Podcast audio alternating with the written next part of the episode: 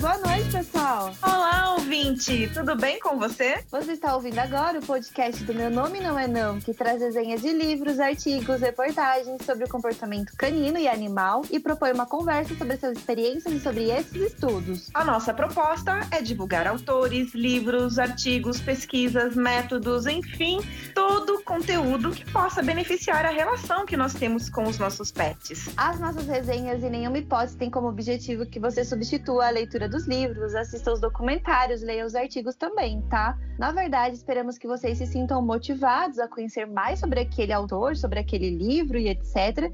E ver o que se encaixa na sua busca do momento aí. Este programa é produzido por nós. Meu nome é Nayara Lima, da Dog Be Good. E eu sou a Miriellen Campos, da Alcão e também do nosso editor, que está aí nas entrelinhas do nosso podcast, o Guto Leão. Você pode encontrar a MEN nas redes sociais Facebook, Instagram, Twitter. Basta procurar por Meu Nome Não É Não ou arroba Meu Nome Não É Não, tudo junto. Você também pode falar com a gente por e-mail, meu nome não é não, arroba gmail.com e conhecer mais sobre nós, baixar nossos podcasts para ouvir a hora que você quiser, offline, no nosso site, meu nome não é não.com. Sim, nós queremos ouvir suas críticas, sim, queremos ouvir ouvir os seus elogios, sim. Queremos saber sobre sugestões. E mais que isso, a gente quer piramidar, a gente quer engajamento, quer saber o que vocês estão fazendo ouvindo a MEN, que a gente quer ver o que vocês pensam sobre a MEN. É isso mesmo, não existe melhor recompensa que a sua curtida, seu comentário, seus emojis e os seus stories marcando a gente.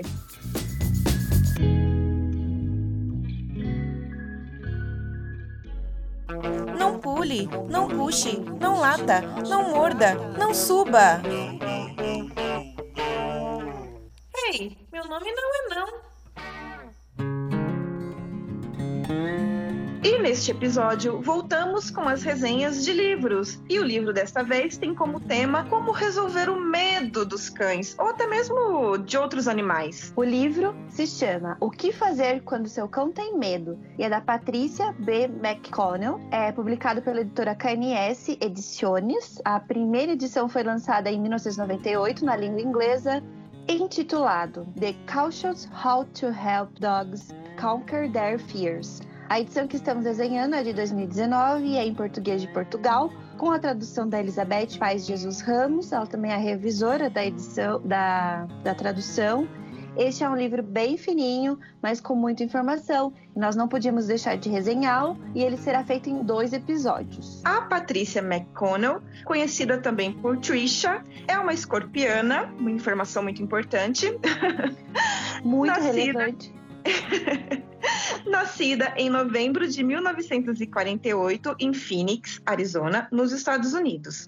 Ela é zoologista com certificado pela Certified Applied Animal Behaviorist. Ela conquistou seu PhD em 1988 pela Universidade de Wisconsin, Madison, onde também foi professora de biologia e filosofia na relação entre humano e animal até 2015, ou seja, por 27 anos. Aliás, o foco da carreira da Patrícia, da Trisha, sempre foi comunicação entre espécies. A treinadora percorreu o mundo dando cursos especialmente sobre cães, mas também sobre gatos. Teve um programa de rádio onde respondia questões sobre o comportamento animal. Olha que legal! Muito legal.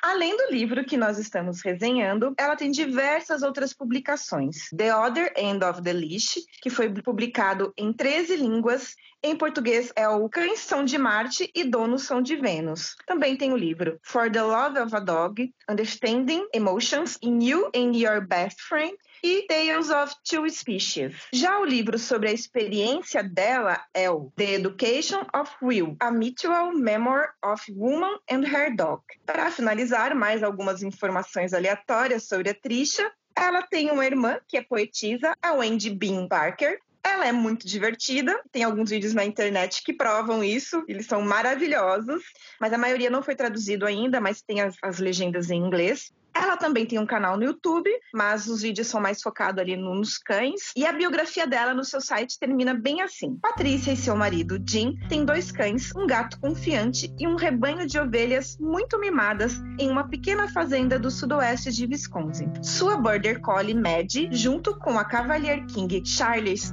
Spaniel Tutsi a mantém ativa e o amor por seu armado Border Collie, Willie, nunca morrerá. Trisha sofre de ansiedade de separação cada vez que deixa sua fazenda em seus numerosos compromissos de palestras em todo o país. Bem fofo. Bem fofo mesmo. Eu gostei da parte do gato confiante, né? Qual gato não é? Não tem gato que não é. Uh, antes de começar a resenha do livro, nós achamos interessante entendermos o que é o medo, né? né uma, uma coisa muito específica, para termos um pouco mais de empatia e entendimento sobre essa questão que queremos tanto que os nossos cães superem, mas que na verdade às vezes a gente nem mesmo nós superamos, né? Sim. O Michaelis Online, que é um dicionário online, define o medo como um estado psíquico provocado pela consciência do perigo real ou apenas imaginário, ou por ameaça. No caso humano, a autora Maria Rita Ciceri tem um livro chamado Medo, em que ela fala que o estudo das emoções neurofisiologicamente e psicologicamente mostra que o medo nos ajuda a enfrentar de modo adequado o perigo, tanto na natureza quanto em, quanto em espaços urbanos, né?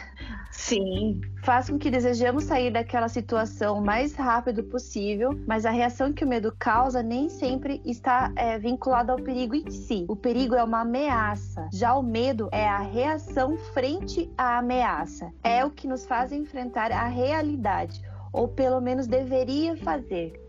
É isso mesmo. Ela escreve que ter medo nos permite avaliar o perigo e até transformar a situação em algo positivo, como ela deu o próprio exemplo do fogo. Tememos, mas nós não deixamos de usar. Já o autor Zygmunt Bauman tem um livro chamado Medo Líquido, em que ele escreve a sua visão sobre os nossos medos atuais. Eu acho interessante a gente pensar nisso, como a Miriam disse, para a gente refletir um pouco mais a respeito do medo e termos mais empatia com os nossos cães. Nós temos muito mais medos, muito mais. Medos super complexos, medo do medo. E o Bauman começa o livro, começa o livro escrevendo que a gente passa a noite sem dormir pensando no que irá acontecer. E quando de fato o que tememos acontece, temos uma satisfação de tomar uma atitude sobre aquela situação ou, enfim, vivermos a dor que aquilo nos provoca. Ele escreve, entre aspas. Medo é o nome de que damos a nossa incerteza, nossa ignorância da ameaça e do que deve ser feito, do que pode e do que não pode, para fazê-la parar ou enfrentá-la, se cessá-la estiver fora do nosso alcance. Fecha aspas. Ele também escreve que, abre aspas, o medo é um sentimento conhecido de toda criatura viva. Os seres humanos compartilham essa experiência com os animais. Os estudiosos do comportamento animal descrevem de modo altamente detalhado e rico o repertório repertório de reações dos animais à presença imediata de uma ameaça que põe em risco as suas vidas, que todos, como no caso de seres humanos, ao enfrentar uma ameaça, oscilam entre as alternativas de fuga e da agressão. Os humanos, porém, conhecem algo a mais além disso, uma espécie de medo de segundo grau um medo derivado que orienta o seu comportamento, quer que haja ou não uma ameaça im imediatamente presente. Fecha aspas. É muito do que a gente está vivendo agora na época de quarentena, do coronavírus, né, Nayara? Sim, é um medo constante, né, do que pode acontecer, de um futuro e essa falta de possibilidade de tomarmos uma uma ação efetiva, né, em relação ao que está acontecendo.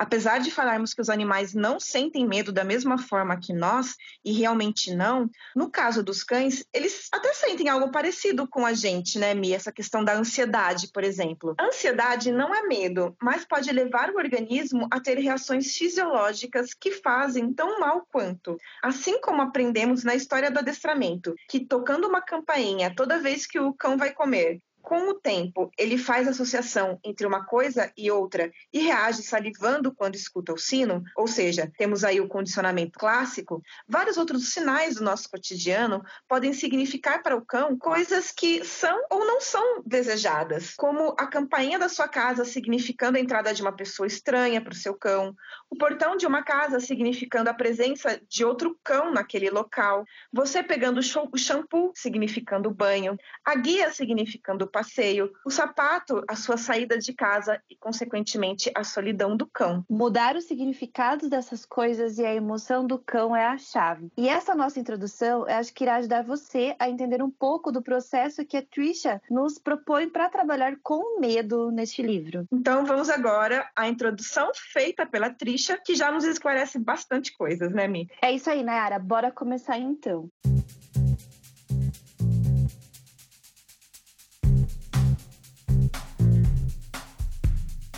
A autora nos traz para introduzir o assunto do livro algumas reações muito significativas dos cães. É, quem de nós já não viu um cãozinho com o rabo entre as pernas ou percebeu que um barulho fazia o seu cachorro sumir em direção oposta àquele barulho? Outras mais reações nós vamos ali na vivência entendendo que o nosso cãozinho tem medo. Essas respostas podem causar o que é natural em muitas espécies, como nós já vimos aí na introdução em relação ao medo Nesse caso do livro, a gente vai falar sobre cães, então ou o cão foge ou ele ataca. E são respostas ao medo mesmo. Através do condicionamento clássico, nós vamos acompanhar ao longo desse livro o que fazer quando o cãozinho sente essa emoção. E essa é a promessa desta obra. A Patrícia enfatiza que este programa pode ser utilizado com cães, com gatos e até ela fala que com, com ela mesma ela usou essa técnica. Nessa obra, vamos acompanhar a jornada de cães que têm medo de outras pessoas. Porém, podemos adaptar para a resolução de outros tipos de medos. O mais importante é identificar se, no caso desse livro, o que o cão sente, se ele é um medo mesmo. E para isso, a autora nos alerta a necessidade de um diagnóstico certeiro para um etólogo, profissional comportamentalista, veterinário comportamentalista ou um treinador bem capacitado.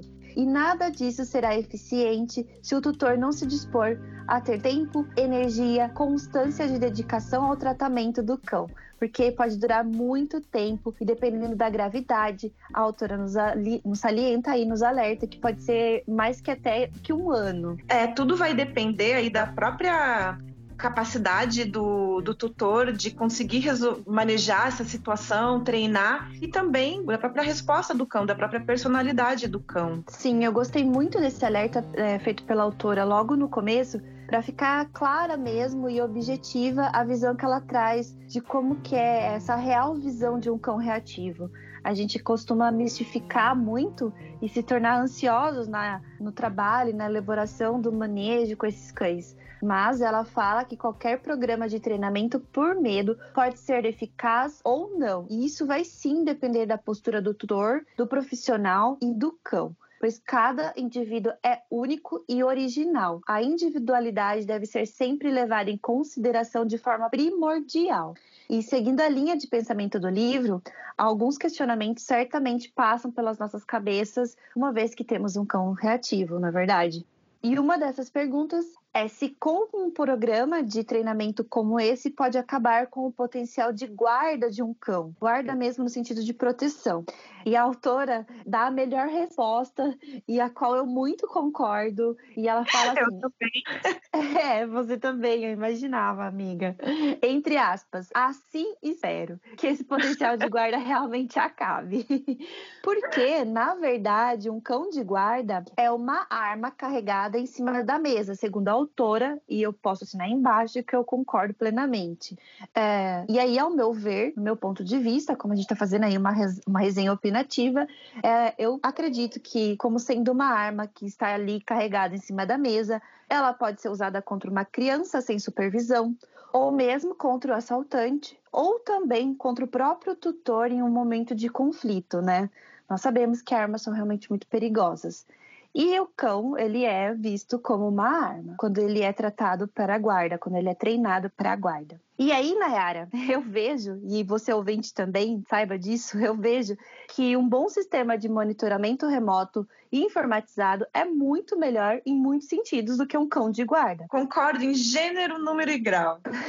Inclusive, no bem-estar do cão da família, não é justo ele viver com medo durante toda uma vida, porque a guarda ela é treinada à base do medo, né, e etc Uh, também a questão da família, que tem um cão que é instável, e a questão também financeiramente. Um sistema informatizado de monitoramento remoto com certeza é mais barato que um cão. Sim, e outra coisa é que a gente está falando não é de um cão de guarda treinado e bem treinado para ser, para ser um cão de guarda, né, Mia? A gente sabe que existem cães que trabalham desse jeito, mas que eles são motivados não pelo medo, muito pelo contrário, quando eles atacam alguém sob comando, eles estão buscando uma outra coisa, que não é o medo daquele, daquela outra pessoa que ele vai atacar.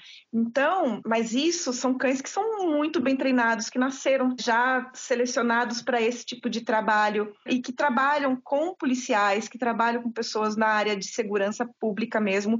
É, não é um cão de casa, da casa, não é um cão que guarda o seu quintal, porque daí esse tipo de cão não recebeu treinamento, não está agindo sob comando, está agindo sob o efeito do medo. E isso, como a autora disse, como você disse, é muito triste porque ele vai viver uma vida é, sob o efeito do medo, né? Sim, e a Trisha esclarece para gente que a proposta do livro tem como objetivo trabalhar com as emoções caninas e não apenas substituir o comportamento de medo com um comportamento condicionável aí, como senta ou deita ou qualquer outra resposta condicionável. Ficar claro nessa resenha que nós vamos fazer que o que a Trisha pretende é tratar o problema na raiz, as emoções, e não sintomas, que são os latidos, o rabo entre as pernas, o atacar, o rosnar, tantos outros sintomas, como a gente começou falando aí na, na introdução, mas sim a emoção medo e que deve ser modificada para que realmente o cão não se torne aí se contracondicione para não ser mais reativo. Ah, e ainda falando sobre os cães de guarda, só para deixar claro,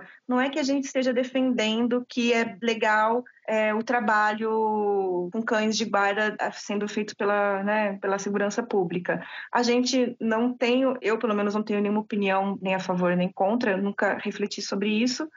Só que a gente sabe que existe uma seleção e isso já faz uma grande diferença. Então, independentemente de opinião a respeito disso, acho importante a gente entender que se dentro, importante a gente entender que dentro de casa essa situação é definitivamente é, ruim. Cães de guarda para família é definitivamente ruim. Sim, eu conheço o trabalho de cães de resgate e que já acompanhei, né, alguns, alguns cursos e etc, algumas palestras e tudo mais, mas eu nunca acompanhei especificamente trabalho de treino de cães de guarda para trabalho é, com profissionais da área pública ou com profissionais de segurança.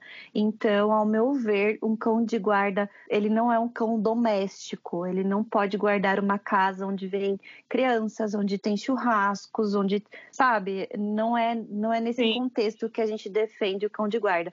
Na verdade, eu não defendo nunca o cão de guarda, mas eu não conheço o outro lado para falar, eu só conheço a questão de que um cão que tem medo, que é criado, né, condicionado, vivendo vivendo com medo, ele não é um bom cão para conviver com situações inesperadas, como acontecem na vida cotidiana doméstica. Acho que ficou um pouco claro isso, né? Ah, espero que sim, pessoas. Qualquer coisa vocês me escrevam, tá bom?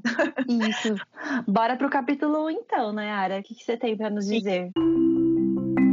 Bom, para capítulo 1, um, primeiro passo, garantir a segurança, já que a gente está falando tanto de segurança, né, guarda, mas é outra coisa, outro contexto completamente diferente. Ou seja, o objetivo é cuidar para não expor o cão aquilo que ele tem medo, sem que haja um planejamento, uma segurança em relação a esse contato com aquilo que ele tem medo. A Trisha escreve, entre aspas, Evitar problemas também é imprescindível para garantir o sucesso do seu cão. Fecha aspas. A exposição àquilo que o cão tem medo deve ser o mais baixa possível no início deste trabalho. No caso de medo a estranhos, que é o tema que ela vai abordar neste livro, isso significa primeiramente prevenir o contato do cão com pessoas estranhas. Bem simples. Se isso for impossível, de, jeito nenhum você consegue fazer isso, que este contato, então, seja feito de maneira segura e relaxada e o mais baixo possível. Por exemplo, se chegar alguém na sua casa, o ideal é deixar o cachorro em outro ambiente. Também é preciso ensinar o cão a ficar neste outro ambiente, um local que ele se sinta seguro e que ele goste de estar. Ela explica que é para você começar ensinando o cão a ficar neste local, a gostar deste local, dando recompensas recompensas quando ele estiver lá, com petiscos, brinquedos recheáveis. Então, primeiro você vai fazer isso estando junto com o seu cão. Depois você vai começar a fazer, dar esses petiscos e deixá-lo com enriquecimento, com um brinquedo recheável e vai sair desse local e deixar o cão sozinho ali enquanto ele come. Quando tudo isso estiver fluindo bem, comece a simular a entrada de visitas. Então, o cão tá lá naquele lugarzinho dele, sozinho, você abre e fecha a porta. Depois, treine com visitas. E daí você tem que garantir que o cão não vai sair daquele ambiente. Pode fechar a porta, usar uma cerquinha, tentar evitar o contato visual ali para não ter problema para esse início. Então, tudo tem que ser bem gradual. O passo a seguir sempre deve ser feito, aliás, quando o anterior está bem fluente. Se você tiver mais de um cachorro na casa com o mesmo problema, é preciso trabalhar individualmente. Ainda buscando garantir a segurança, busque fazer passeios em lugares que não tenha muitas pessoas, ou melhor, não leve seu cão para passear em lugares movimentados. Quando estiver no passeio, atravesse a rua toda vez que vir alguém. Use brinquedos, petiscos para chamar a atenção do cachorro e principalmente em algum momento que você vai ver que não é possível estar tão afastado de outras pessoas quanto você gostaria. Então você chama, você deve chamar a atenção do seu cachorro com um brinquedo ou com um petisco. Trisha não escreve isso, mas este procedimento a gente chama que não é bem um treino, né? Na verdade, é um manejo para que o seu treino funcione.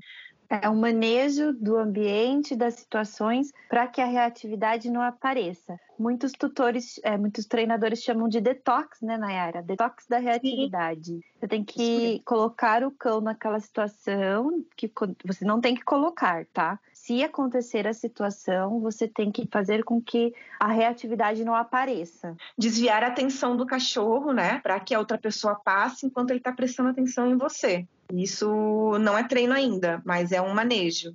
Ou quando alguém estranho chega na sua casa, você ainda não tem o comportamento esperado pelo cão na presença daquela pessoa, você coloca o cão fazendo uma atividade em outro ambiente, que talvez ele nem veja a pessoa chegando, tem a possibilidade dele nem ver. Exatamente. Mas antes disso, é preciso ensinar o cão a ficar nesse outro ambiente de maneira que ele goste, né? De maneira tranquila. E isso acontece. E que ele goste dessa atividade também. Então, a, a, só que nesse primeiro passo existem alguns processos que tem que ser feito. E é Sim. dependendo de cada caso, não vai ter jeito. Exatamente.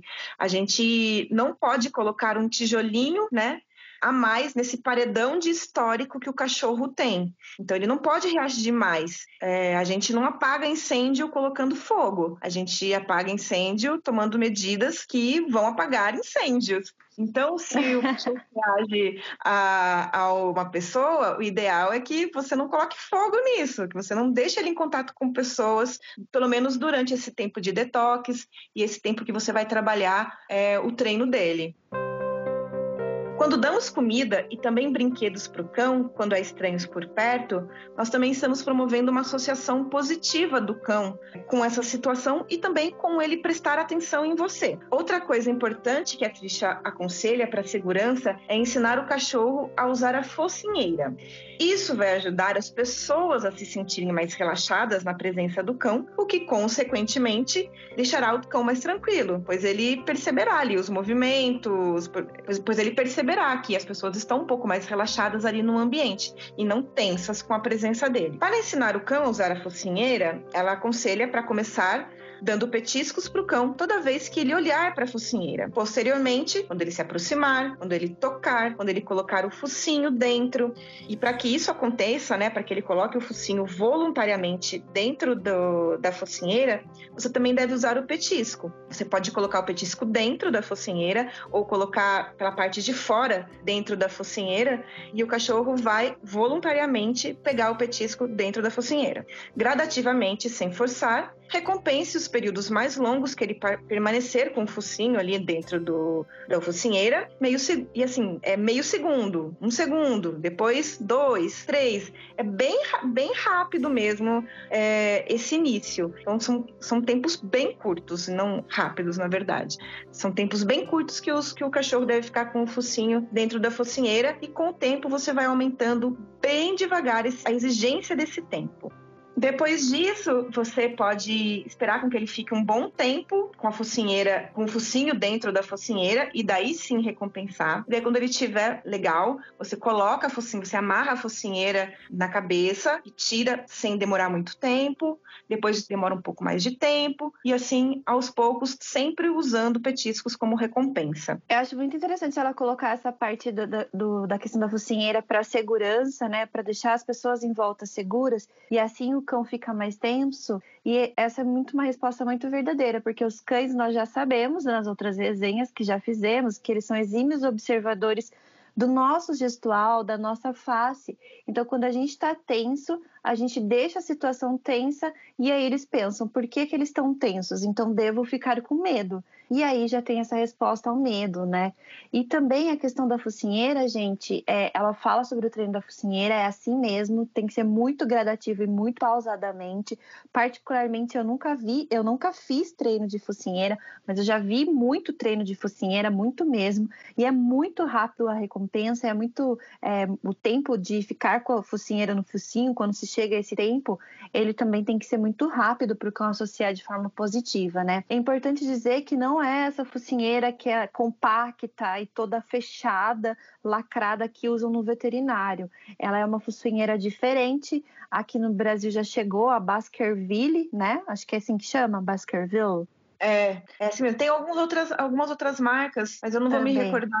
É, é, o que eu me lembro agora é só a Baskerville, mas ela é uma focinheira toda. É, ela não é bonita de ver, ela é mais feia de ver, mas ela permite que o cão abra a boca, permite que ele receba a recompensa. Então vale a pena vocês darem uma procurada nesse nome Baskerville e vocês veem como que é realmente uma focinheira de treino e uma focinheira de passeio. E muitos cães já deveriam começar a, ser, a fazer esse treino, ó. Quem está ouvindo a gente aí e não tem cão reativo, mas tem um filhote de Rottweiler, tem um filhote de Pitbull, American Bully, Mastin, e todos esses cães que são de grande porte considerados é, cães perigo, né, pela legislação estadual aqui do, do, tem várias legislações em vários estados, mas aqui no estado de São Paulo a gente tem uma lei específica para esses cães.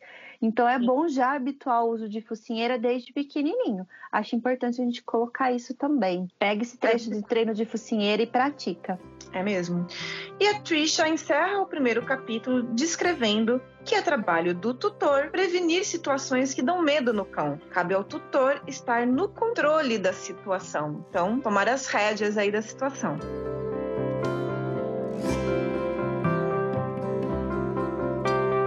E no segundo passo, né, segundo capítulo e segundo passo que ela traz pra gente, ela pergunta assim: de que é que seu cão tem medo? é, a autora ela traz na sequência, assim, para a gente tentar definir exatamente a causa do problema de conduta daquele indivíduo. Ela não fala essa palavra, mas existem gatilhos que podem aparecer bem genéricos. Por exemplo, medo de homens. O cão tem medo de homens. E homens nós sabemos que existem de todos os tipos.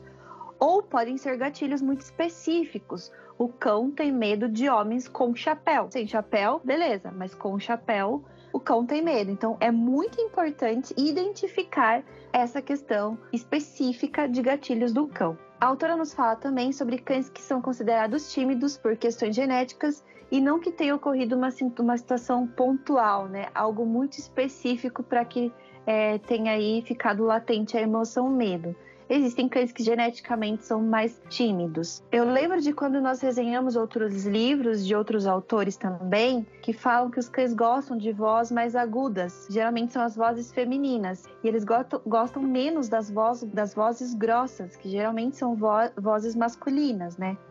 E que pode levar o cão que não foi tão bem socializado com homens a terem medos de homens na fase de adulto, né? Quando eles perderam ali o período de socialização com esses homens que com pessoas que têm voz grossas, que naturalmente eles têm medo, eles podem adquirir medo na fase adulta também. Ou com formatos de corpos diferentes, como pessoas segurando sacolas, o andar de crianças, é, é, por exemplo, pessoas que vivem na rua, que andam muita é, coisa, né? Muitos e muita bagagem ali. Tem cães também que têm medo de malas. Sim, meu cachorro é um exemplo. Ele acha estranho pessoas que andam de maneira diferente, ou elas têm algum problema na perna de andar, ou mesmo pessoas que estão embriagadas na rua e andam de maneira diferente, se vestem de maneira diferente. Ele estranha bastante esse tipo de pessoas. É preciso realmente dar uma bagagem muito grande de tipos de pessoas para que ele não estranhe tanto essas pessoas que realmente são menos comuns assim no cotidiano como a Nayara disse, são muitos fatores e é importante a gente identificar cada aspecto desses eventos que são denominados desencadeadores. Ela coloca como eventos que são denominados desencadeadores toda a parte da família do cão deve participar desse diagnóstico, pois o animal é, com, se comporta de diferentes formas com pessoas diferentes. Quem tem cães sabe muito bem disso, que em cada um em casa o cão tem uma reação diferente e quanto mais pudermos identificar esses desencadeadores, mais podemos controlar os treinos. Essa é uma parte muito importante do treino de reatividade, né? Trabalhar o controle daquela situação. Sim, além disso, a, além de você descobrir a família inteira os, é, os desencadeadores, o que é para cada um, também é legal porque você acaba envolvendo já a família toda também no treino, né? E é uma parte muito importante envolver todos no mesmo, falando a mesma linguagem, né? Os cães, eles generalizam também esses desencadeadores, pois eles já são recompensados no momento que acontece o evento. Por exemplo, quando um, um funcionário de telefonia, usando um determinado uniforme, chega na sua casa e o cão late, logo esse funcionário termina de fazer o serviço dele e vai embora. Mas não porque o cão latiu, porque ele já tinha que terminar de fazer o serviço dele. Mas o cão entende que resolveu o problema afastando quem o trazia medo com o latido. Assim, ele fará o mesmo comportamento quando outros uniformizados causarem medo nele e entrarem na, cara, na casa dele, generalizando o comportamento para homens uniformizados. Entendeu, Nayara? Sim, deu para entender. É muito, é muito interessante. A generalização ela pode acontecer com eventos específicos junto a eventos neutros. Por exemplo, como chaves, campainhas, roupas. Por exemplo, um cão que começa a ter emoções exageradas quando a campainha toca. O tutor pega a chave, pois anteriormente o cão já generalizou que quando isso ocorre, entram pessoas estranhas na casa dele que vão causar a emoção medo nele. Então, ouvem a campainha e já começam a ter as reações exageradas, já entende os desencadeadores, né? A gente já consegue, é, nessa situação, visualizar vários desencadeadores para a situação. É, e é engraçado essa questão da generalização, né? Porque a gente, quando a gente está treinando, a gente fala que é importante a gente generalizar, generalizar o comportamento. O senta dentro de casa não significa o o senta na frente do portão, não significa o senta na frente do portão, não significa o senta no shopping. O senta no shopping não significa o senta na praia. Então, é, é preciso pedir o senta ensinar o, o passo do senta desde o início ao cão em todos os lugares possíveis e imagináveis, porque daí você vai estar generalizando, porque a princípio os cães não são bons generalizadores, eles generalizam, mas eles não são muito bons generalizadores. Só que no caso do medo, é uma coisa muito marcante, né, Mi? Então eles acabam generalizando com muita facilidade até. Sim, isso já se torna parte do cotidiano do cão, né? Ele generalizou a situação, o desencadeador aparece, o medo toda a constância do medo aí, toda a cadeia do medo, constância não, mas a cadeia do medo já começa a acontecer. É, isso do Senta acontece muito com. É, ela já trouxe isso pra gente, inclusive, no, no, primeiro, no primeiro capítulo, não no segundo capítulo, sobre pessoas que têm mais que um cão em casa, né? A gente, o meu maior desafio no começo aqui com os meus cães foi colocar todo mundo sentado para comer junto, por exemplo, porque nos treinos individuais eles eram assim fichinha, mas aí colocou para fazer o mesmo comportamento com outro estímulo, que era o coleguinha do lado, o irmãozinho do lado, o comportamento já não estava generalizado, né? E aí precisou uhum. se voltar um passo. Então, muito do, dessa questão do trabalho de reatividade, a gente vai ver isso, que a generalização, ela é o último passo e ela é muito importante. Mas os cães também generalizam situações de medo. Então, olha o trabalho que dá. Já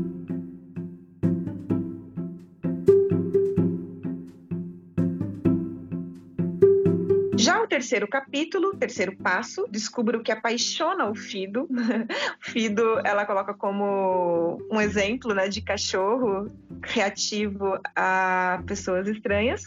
A Trisha, então, destaca que depois de fazer uma lista dos desencadeadores, aí no que a Miriam trouxe no segundo capítulo, agora é hora de fazer uma lista daquilo que o seu cão ama. E eu até sugiro colocar em ordem, assim, de aquilo que ele mais gosta para aquilo que ele vai menos gostando. Porque daí vai ficar mais fácil para você saber qual o melhor momento de usar aquele petisco ouro que algumas pessoas chamam, né? Alguns adestradores. A Trisha escreve que os clientes costumam gostar muito de comida, principalmente petiscos de carne, mas é bom cada pessoa fazer a sua própria lista porque existem muitas exceções. Tem cães que gostam de cenoura, por exemplo. Talvez até eles possam até gostar mais de carne mesmo, mas também gostam de cenoura. Então, por que não aproveitar né, essa possibilidade? A treinadora dá umas dicas bem interessantes. Ela diz que se o cão gosta da própria ração, de verdade, ele gosta mesmo, ela também pode ser usada. Basta retirar um pouco da porção da refeição e usar nos treinos. Já se a ração realmente não motiva o cão, e neste caso do medo é importante realmente ter algo que chame a atenção do cachorro, para ele não errar de jeito nenhum no treino, se a ração não motiva, diminua a quantidade dela de 5 a 10% e invista aí no petisco que ele gosta. Se mesmo assim o cão começar a engordar, ela aconselha a fazer mais exercícios.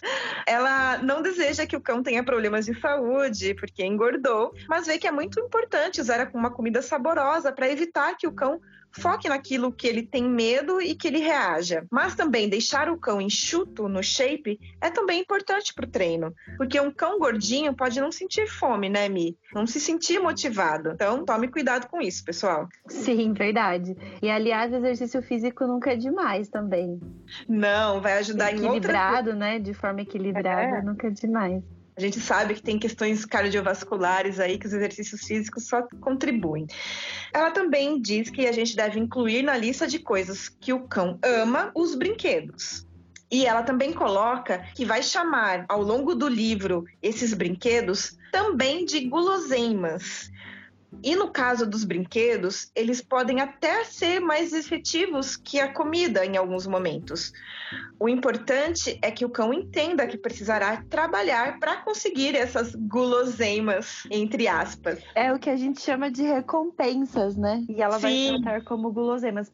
É legal ela colocar, né, Nayara, que nem sempre a recompensa ela é alimentar, porque muitas vezes quando a gente chega para treinar, as pessoas ficam, ah, mas vai ficar dando biscoitinho pro cachorro?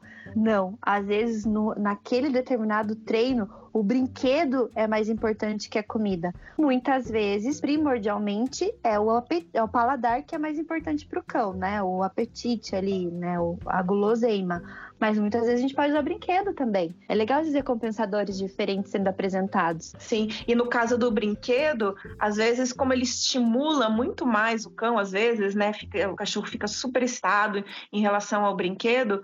Às vezes, para fugir e fazer um manejo, o brinquedo até ajude mais do que a comida, né? Porque vai ficar super focado no brinquedo, enquanto a pessoa estranha lá que ele tem medo tá passando do outro lado, ele nem tá vendo, não tá nem observando essa outra pessoa. Sim, eu lembro que eu passei, eu fazia dog walker com um cãozinho e ele gostava muito do Kong, porque a gente já tinha apresentado o Kong para eles em outras situações. E aí, quando eu ia passear com ele, eu levava o Kong na petisqueira. E eu via alguma situação que a gente não conseguia fugir, né? Muitas vezes a gente mudava de caminho, atravessava a rua e tal mas às vezes era uma situação que não dava para fugir, atravessando a rua, um cachorro vindo e tudo mais. Aí eu pegava o Kong na mão e ficava para ele assim, tipo, oh, olha o Kong, olha, olha o Kong. E aí ele já ficava olhando para mim todo feliz, assim, ah, não sei o quê. E aí a gente atravessava a rua, no outro lado eu jogava o Kong para ele e ele tava, tipo, ficava andando com o Kong na boca, assim, super feliz. E nem via o outro cachorro que tinha passado, nem via a pessoa que ele não gosta. Ele não gostava de pessoas de uniforme também. E a gente andava num lugar que era um lugar de empresas, então ele nem via essas pessoas. Então eu gostava, eu gosto muito dessa comparação da Trisha, porque eu lembro muito que realmente isso funciona, viu, gente? É mesmo. E é claro que até mesmo os brinquedos, eles precisam ser estimulados, né, para aprender a gostar deles. Mas isso é assunto para outra, para outro episódio, para outro livro. Verdade. E E no quarto passo, a Trisha traz pra gente associar o bom e o mal. Realmente isso, tá? Bom e mal. Nesse processo, depois de saber qual é o evento desencadeador e qual a intensidade dele, e o que realmente é recompensador para o seu cão, a base do tratamento será expor o cão ao estímulo que ele tem medo, de forma que ele ainda não reaja a ele. Trataremos essa conversa neste momento de apresentar o estímulo na área de segurança do cão e oferecendo a recompensa antes da reação exagerada e mais ainda com o estímulo presente. Olha quanta coisa acontecendo. Então ela fala pra gente que a gente já sabe fazer o manejo enquanto a gente está fazendo aquele detox. Aí a gente sabe o que o cão tem medo, exatamente qual é o desencadeador e qual é aquela, é, aquele estímulo que o cão tem medo. E aí a gente sabe também qual a intensidade do que o cão tem medo e sabe o que é muito recompensador para ele. Nesse momento, o estímulo será de baixa intensidade e a recompensa será em alta intensidade a questão do valor da recompensa também. Uhum. Como a Nayara disse, na listinha de recompensas, nesse momento, você vai pegar a primeira recompensa, a top prêmio de todas do mundo todo. Sim.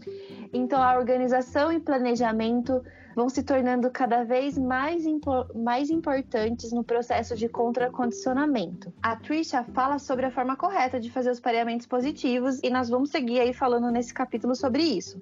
Mas vamos também nos atentar aos cuidados, porque a gente também tem que ter cuidados. Pois aí, na ânsia da gente tentar fazer os pareamentos o mais rápido possível, uh, ou né, o mais certo possível. Problema, resolver os problemas o mais rápido possível, né? Exatamente. A gente tem a tendência em reforçar os comportamentos e, a, e as emoções que a gente não quer que o cão tenha. E aí fica difícil modificar o que a gente, a gente realmente quer modificar.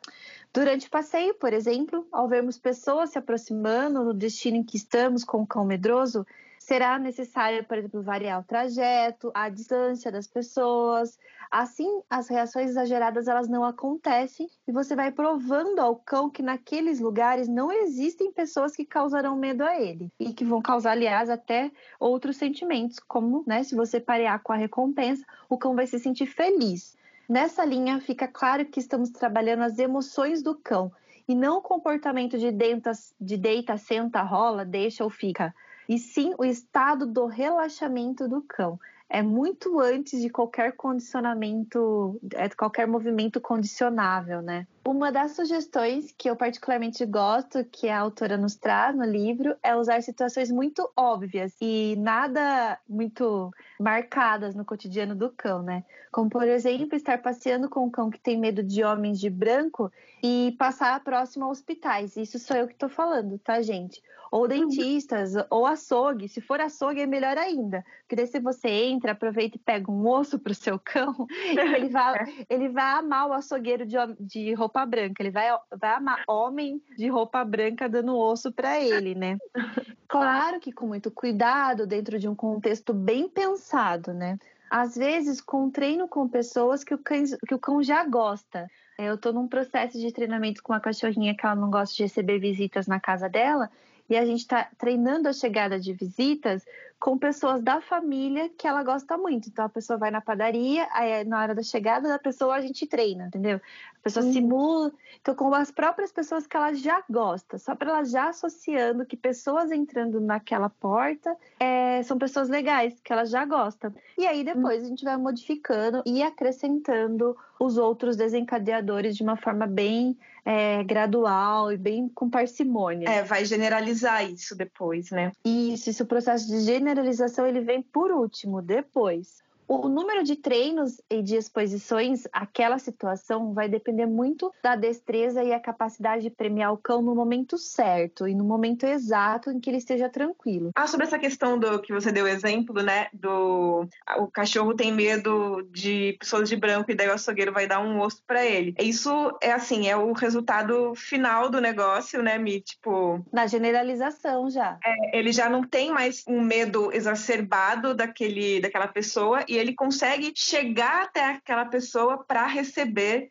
o osso de presente, que daí vai ser, vai realmente no outro dia ele vai fazer isso, repetir isso com certeza, porque ele vai É, amar. Sim, é, primeiro você começa ali passando por hospitais e por dentistas e as pessoas de branco nem olham pro cão, que tem medo de pessoas de branco, e depois você faz o pareamento, né? Depois você Sim. se aproxima e de uma forma muito gradativa. Tudo vai depender também do processo de socialização e da, da genética do cão. Então, como a Nayara disse, é, são processos diferentes para cães diferentes, então a gente tem que observar e fazer a listinha, tanto das recompensas quanto dos desencadeadores, e também fazer o manejo para que aquela situação seja o mais legal possível para o cão.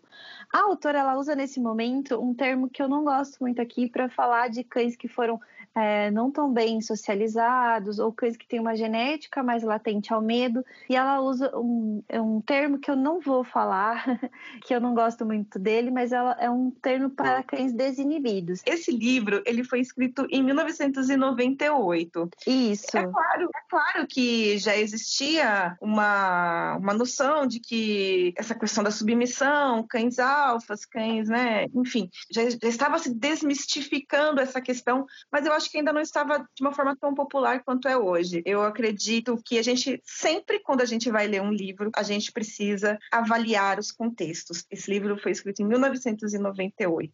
Então, é Isso. claro que treinos de medo é, passaram por uma evolução e continuam e existem outras formas de trabalhar o medo. É claro que o cont- contracondicionamento, que é o que ela nos traz, é a principal forma, mas existem formas de se trabalhar, técnicas de se trabalhar o contracondicionamento.